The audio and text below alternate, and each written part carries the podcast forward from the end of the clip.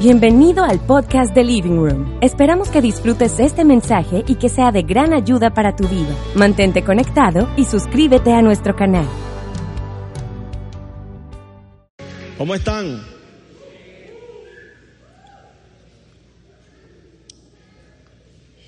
Los domingos creo que se han convertido en nuestro día favorito. ¿Para cuántos aquí el domingo es su día favorito? Así es. Estamos toda la semana esperando esta reunión. Siento muy feliz de poder estar aquí, compartir algo. Y siempre hay que venir con expectativa de que Dios nos hable algo. Y sé que algunos también están necesitando que Dios le dé una guía, una dirección. Y sé que Dios te va a hablar. Estoy seguro que Dios te, te va a hablar esta noche. Y el mensaje que quiero compartirte lo he titulado La magnitud de lo que ganó. ¿Cómo se llama? Así es. Quiero empezar contándote una historia muy curiosa que, ocurrió en Filipinas. Eh, resulta que un hombre que era pescador estaba en sus labores de pesca ahí en pleno mar y de repente se desató una tormenta muy fuerte. Y este hombre se encontraba anclado en el mar y necesitaba moverse, pero cuando él intenta eh, remover, digamos que eh, el ancla para avanzar, se dio cuenta que había algo que lo estaba atascando. Había algo que no lo dejaba avanzar. Y este hombre se lanza al agua a revisar qué era lo que pasaba. Cuando se da cuenta que era una piedra, que era lo que estaba obstaculizando el movimiento de, del barco. Efectivamente este hombre la remueve y sigue su camino adelante sin problemas. Pero él cuenta que la piedra que, que encontró era muy llamativa y la quiso conservar como, como un amuleto de buena suerte. Y sabes que 10 años más tarde un incendio consumió la totalidad de la casa de este hombre. Lo perdió absolutamente todo, se quedó en la nada. Y en medio de esa situación compleja y difícil, sabes, este hombre tenía que buscar la forma de cómo, cómo empezar de nuevo, cómo, cómo poder avanzar otra vez. Y una de las cosas que hace es que él decide vender él aún conservaba la piedra como, como su amuleto de buena suerte y, decide venderla. Y se lleva la gran sorpresa cuando está vendiéndola de que esta piedra era muy valiosa. Lo que él tenía escondido en su casa como un amuleto de buena suerte terminó siendo la perla más grande encontrada en todo el mundo.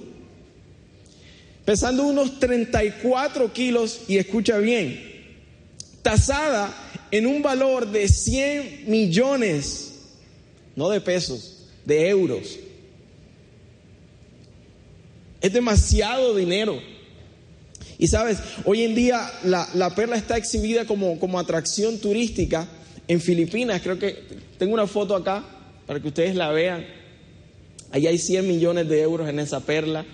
Eh, esto es real, pueden googlearlo, porque hay, personas que creen que a veces nosotros aquí inventamos las historias. Esto es real, pueden googlearlo.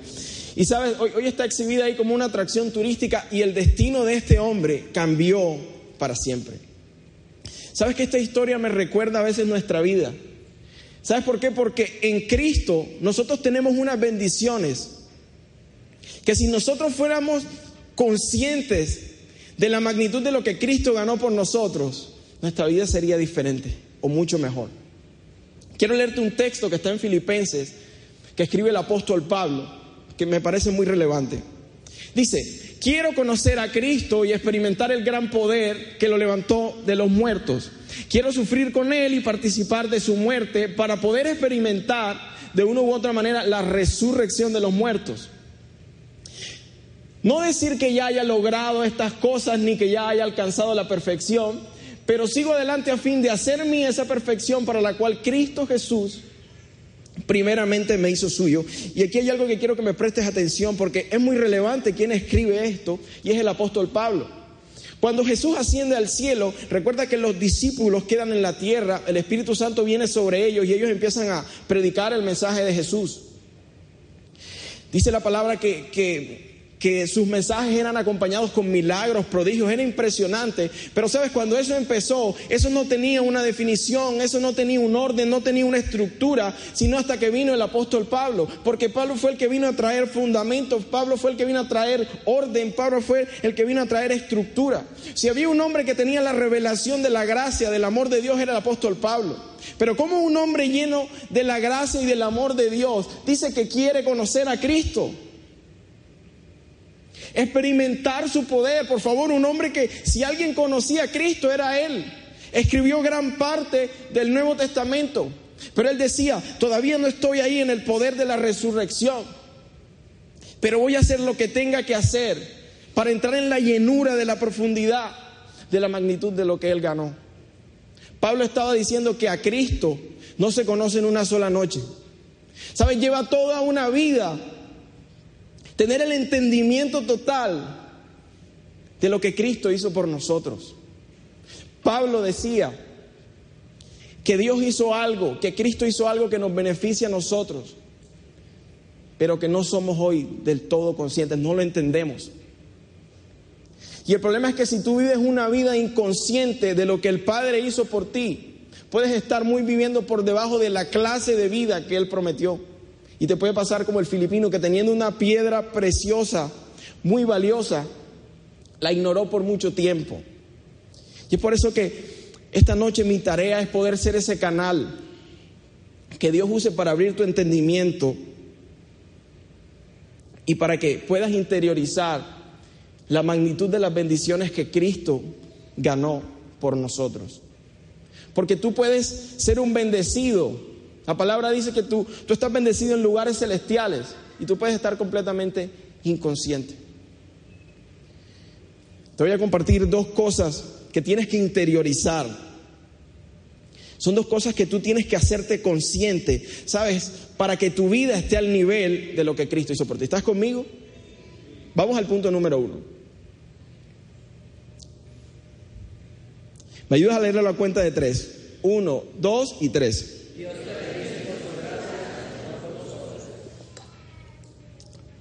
Ahora mismo hablaba con una persona y me, comentaba una situación, algo muy bueno que le pasó esta semana, que le salió un trabajo, de esos trabajos que a veces salen que uno, uno no puede creer cómo, cómo, cómo a uno le puede pasar una oportunidad de esas, un trabajo muy bueno. Él me decía, yo, yo, yo no hice nada, yo no hice nada para, para buscar eso, o sea, definitivamente es, es, la gracia y el amor de Dios, porque Dios te bendice, no porque tú seas bueno, Dios te bendice porque el bueno es Él pero en nuestra, en nuestra humanidad somos muy meritocráticos. Creemos que todo hay que ganarlo con el mérito y con el esfuerzo y con trabajo. Y quiero que vayamos a la historia, a la historia del hijo pródigo. Todos conocen la historia del hijo pródigo, ¿cierto? Recuerdan que llega el hijo donde el padre le dice, dame mi herencia, eh, y este hombre se va de viaje, se derrocha el dinero y al final queda en la nada, luego regresa a su casa arrepentido. Y justo en ese momento el padre lo recibe con mucha alegría. Pero había otro hijo que de ese no hablamos mucho y es el, hijo que se había quedado en casa, el mayor. Había otro hijo que se había quedado en casa y en ese momento, cuando, cuando el hijo que se había ido, el hijo pródigo eh, regresa, sabes, el padre se alegra mucho y el hijo mayor en casa estaba enojado. Y quiero que leamos las palabras que, que, que dice. Me ayudan a leer la cuenta de tres. Uno, dos y tres. Como un burro y nunca me negué a hacer nada de lo que me pediste. No me diste ni un cabrito.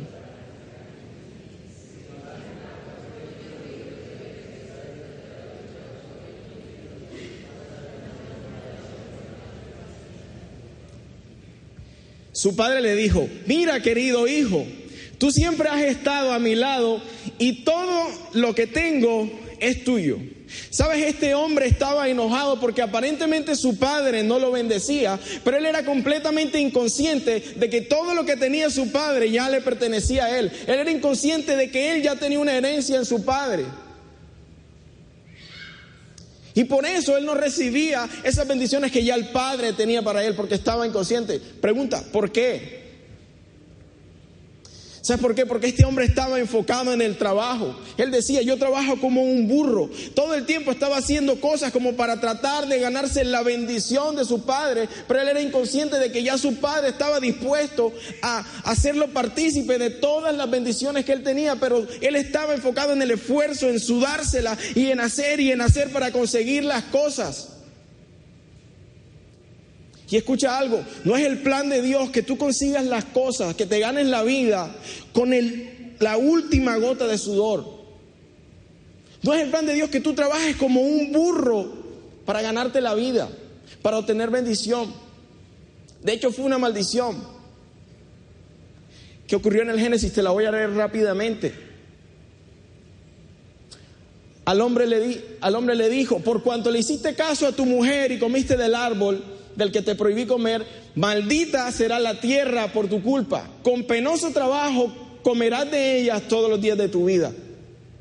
La tierra te producirá cardos y espinas y comerás hierbas silvestres, te ganarás el pan, mira, con el sudor de tu frente, hasta que vuelvas a la misma tierra de la cual fuiste sacado, porque polvo eres y al polvo volverás. Entonces fue una maldición en ese momento que se desató y es conseguir las bendiciones y el alimento a punta de sudor, a punta de, trabajar como esclavo, como un burro. No es el plan de Dios.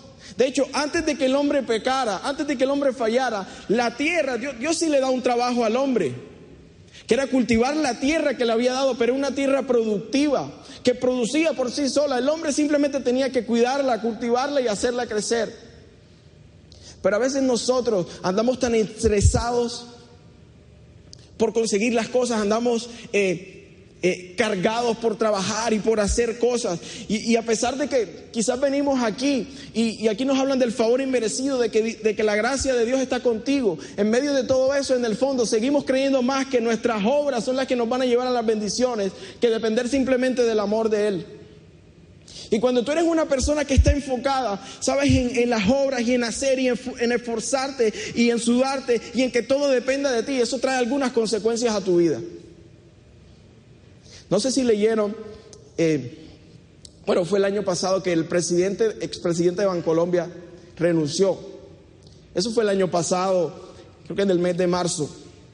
Sin duda fue una noticia que sorprendió a todo el mundo a todo el mundo aquí. Yo sé que aquí hay personas que trabajan en bancos. ¿Quién no quisiera ser el presidente de Bancolombia? Dicen que este hombre dejó activos de 200 billones de pesos. Su gestión fue increíble, pero este hombre renunció. Y en estos días leía recientemente las razones que él daba por las cuales había renunciado. Y él decía que ese trabajo que él tenía era muy exigente, mucha responsabilidad, pues es lógico, es obvio. Él decía que había dejado de ir al cine, ya no salía con los amigos, pasaba el tiempo que pasaba con su familia se había reducido mucho. Ya no podía ir al colegio a recibir las calificaciones de sus hijos. Además de eso, él dice que empezó a enfermarse frecuentemente, estuvo varias veces en la clínica. Pero lo que realmente lo llevó a tomar la decisión de retirarse fue una carta que la hija le escribió. Y te voy a leer un fragmento de las palabras que, que su hija le dijo.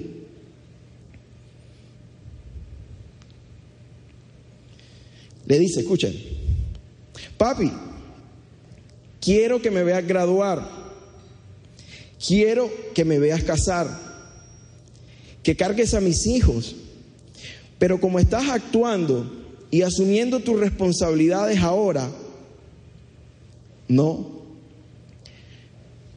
Papá, no lo vas a lograr. Y sabes, esa carta conmovió mucho a este hombre y finalmente él se reunió con su familia y terminó tomando la decisión de dejar ese trabajo luego de 22 años de estar ahí. Porque cuando tu enfoque está en el trabajar y en el hacer y en sudarte hasta la última gota, sabes, las relaciones también se ven descuidadas. Descuidamos relaciones importantes. De hecho, esto le pasó al hijo pródigo que estaba en casa, porque, ¿sabes? La imagen, la historia del hijo pródigo, el padre que aparece en la historia, es la representación de Dios mismo. Era un padre bueno. Ahora, ¿cómo, cómo, cómo este hijo tiene una mala percepción de un padre que era excelente?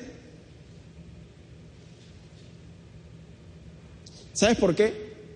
porque este hombre andaba afanado en el trabajo, en el campo, haciendo cosas. Y eso hizo, eso hizo que su relación con el Padre se deteriorara, no por el Padre, por él. Había cierta lejanía, producto de que este hombre estaba en sus negocios y en sus afanes. Una de las consecuencias que trae el afán y el trabajo y el hacer y el hacer es que descuidas las relaciones. Por eso tú tienes que, que cuidarte mucho de eso. Ahora, está bien, la Biblia dice, esfuérzate y, esfuérzate y sé valiente.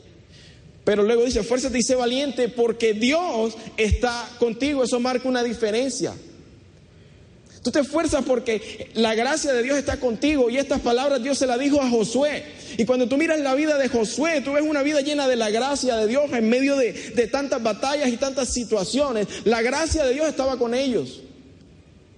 Cuando enfrentaban ejércitos más poderosos y más grandes que ellos, ellos vencían por la gracia de Dios. El mismo el apóstol Pablo decía, yo trabajo más que todos los apóstoles, pero no yo, sino la gracia de Dios que hay en mí. ¿Sabes? Y no, te estoy dando un discurso ni invitándote a la mediocridad.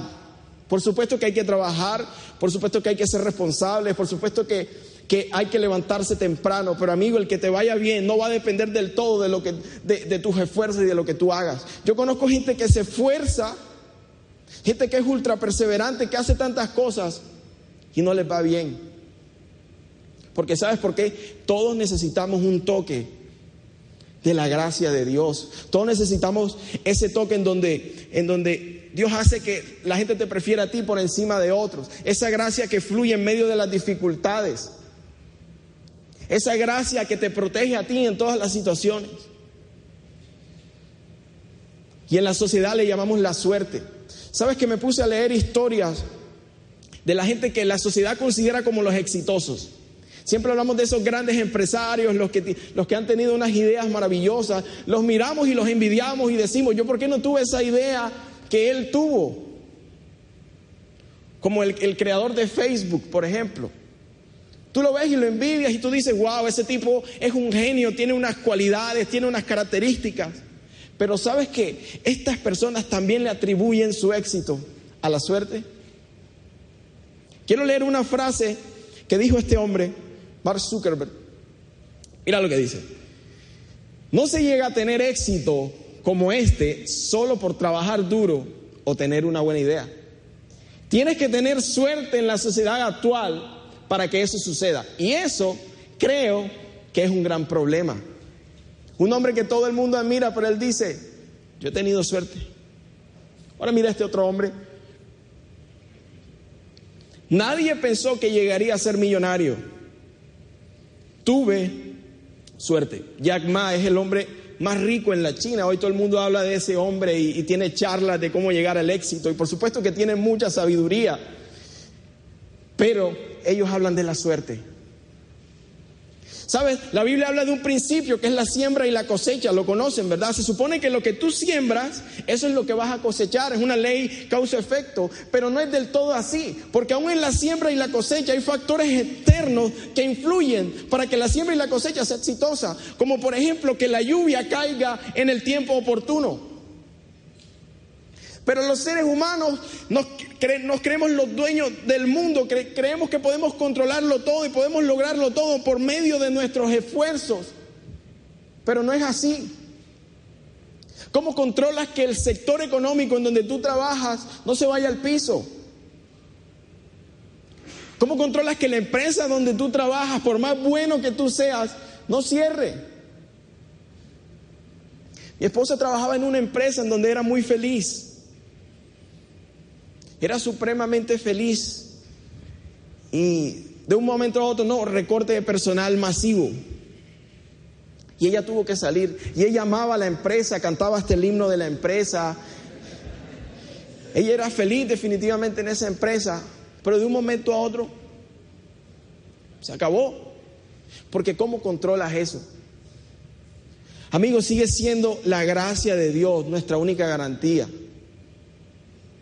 Sigue siendo la gracia de Dios nuestra provisión, porque con nuestros esfuerzos, por más que hagamos, siempre vamos a quedarnos cortos. Y yo sé que aquí hay personas que sienten que sienten que no han, no han tenido suerte en la vida.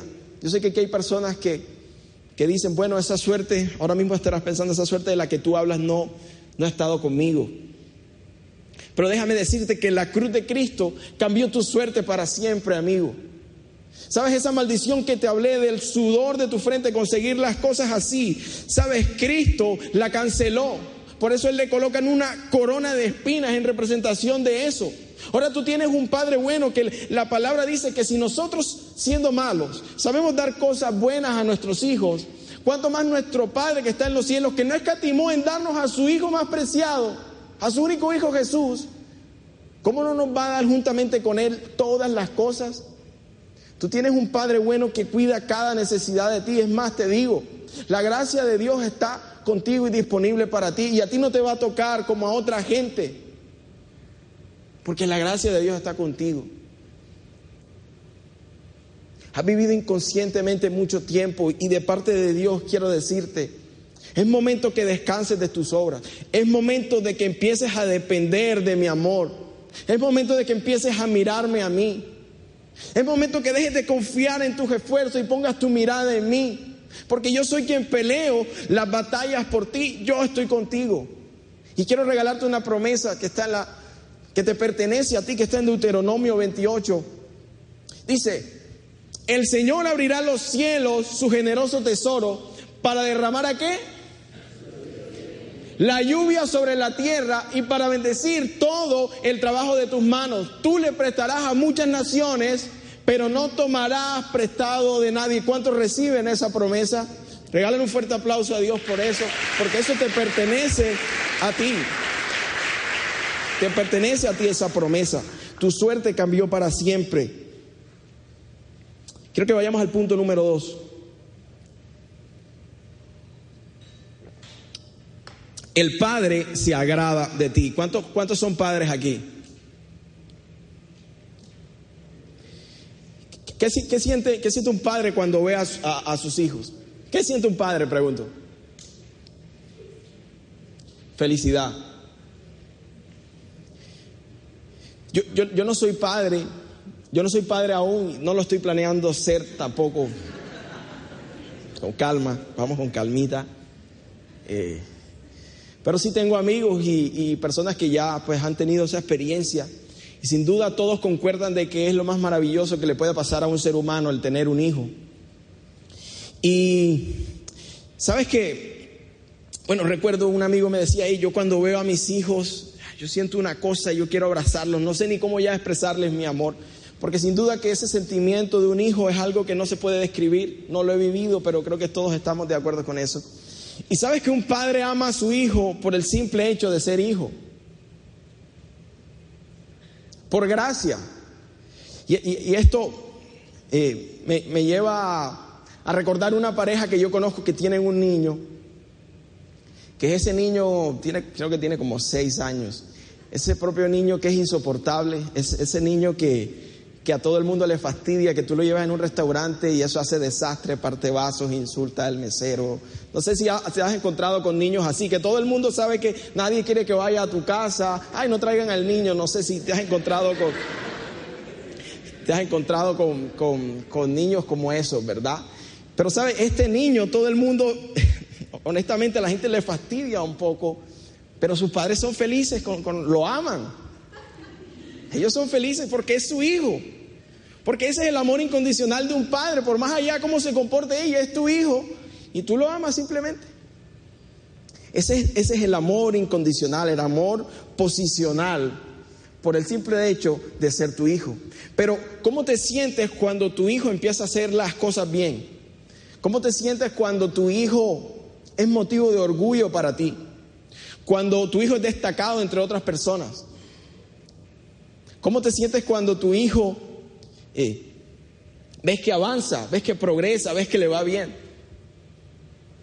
Porque una cosa es el amor incondicional que uno siente por un hijo, pero otra cosa es eso que tú sientes cuando tu hijo le empiezan a salir las cosas bien. Pregunto algo, cuando Jesús viene a la tierra, el Padre amaba a su Hijo Jesús. Pero pregunto, ¿el amor que el Padre tenía con Jesús era un amor de gracia y un amor de misericordia?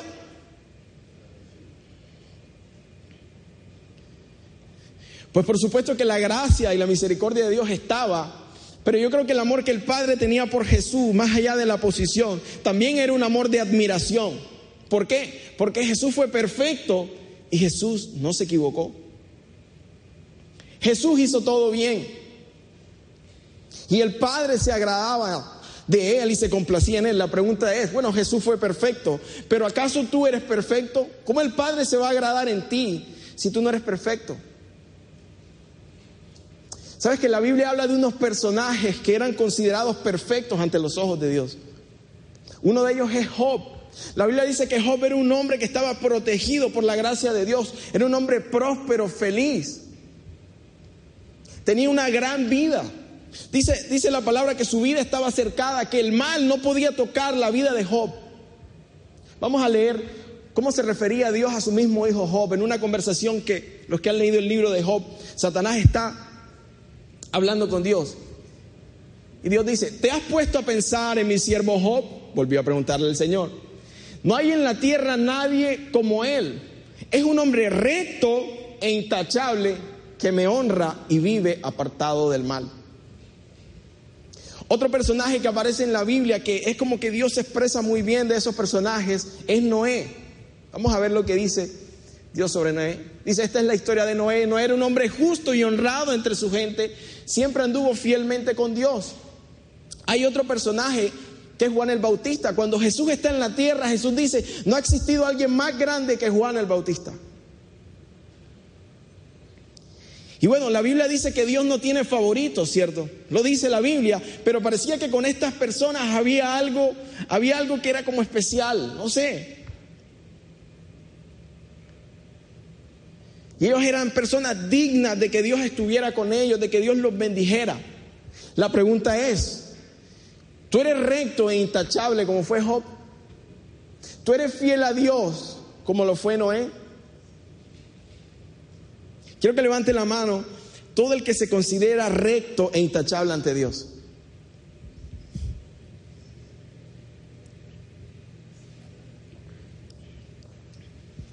Nadie se considera recto e intachable ante Dios. Pero yo te tengo una buena noticia, amigo. Hebreos 10, 14. Con esto me va ayudando la banda. Hebreos 10, 14 dice, porque con un solo sacrificio ha hecho qué? A los que está santificado. ¿Tú estás entendiendo lo que ese versículo está diciendo? Porque con un solo sacrificio ha hecho perfectos para siempre a lo que está santificando. Amigo, déjame decirte algo. Jesús murió en esa cruz para hacerte perfecto. Si tú creíste en ese sacrificio de la cruz, amigo, Dios te considera perfecto. ¿Y sabes qué significa eso? Que tú eres perdonado para siempre, que tus pecados fueron borrados por siempre. Eso significa que tú eres una persona ahora digna de ser bendecida aquí en la tierra. Tú eres una persona digna de recibir todo lo bueno del cielo. Tú eres una persona que merece las bendiciones del Padre. Tú eres una persona de la cual Dios se agrada. Porque si tú tienes fe en Cristo, el Padre te considera perfecto solo por el hecho de la fe. ¿Sabes? el momento de que tú te dejes de ver menos como Dios te ve. Porque si Dios te ve perfecto, ¿tú por qué andas mirando tus errores y tus debilidades si Él ya te consideró digno?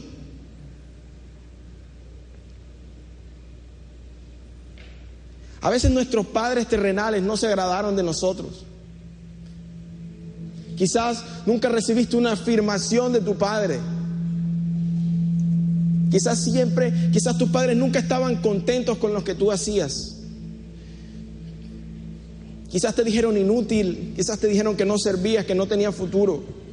Pero amigo, el Padre que está en los cielos sí te conoce y murió en la cruz para considerarte perfecto. Ahora, por supuesto que perfecto no significa que no cometemos errores, claro que sí. De hecho, el mismo Job y el mismo Noé, cuando tú ves sus historias más adelante, tú ves cómo ellos sucumben en sus debilidades. Pero Dios los consideraba justos por la fe Y Dios te dice esta noche, yo sé que eres débil, Yo sé que cometes errores, yo sé que fallas. Pero si tú me crees,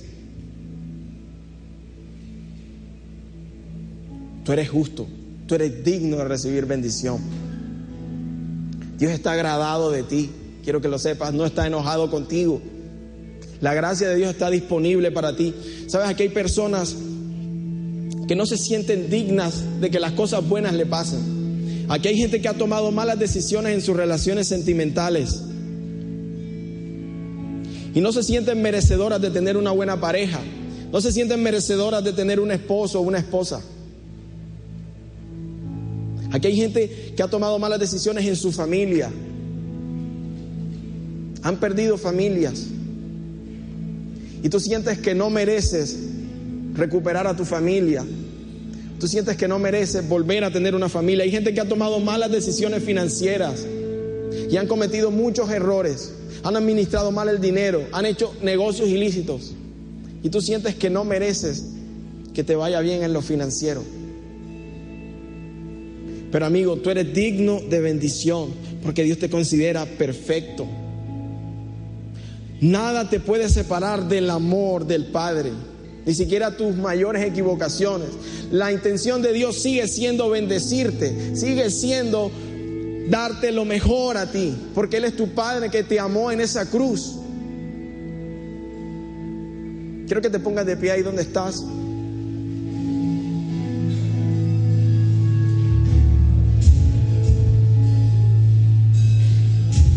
Tú eres perfecto. Es momento que te empieces a ver como Él te ve. Tú eres perfecto por la gracia de Dios. Sabes, yo de ti estaría cantándole a Dios y diciéndole, gracias Señor. Gracias Señor porque tú eres bueno. Gracias porque tú me bendices.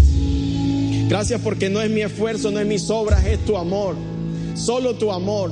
Dice su palabra, bástate mi gracia. Es decir, mi amor es suficiente, mi amor es todo lo que tú necesitas en esta vida. Y Dios quiere, sabes que, que esta noche tú seas consciente de ese amor en tu vida. Dios quiere hacerte consciente de que tú eres un heredero del reino, de que tú mereces lo bueno en esta tierra, más allá de tus errores. Así que ahí donde estás, cántale a Dios esta canción con tu corazón.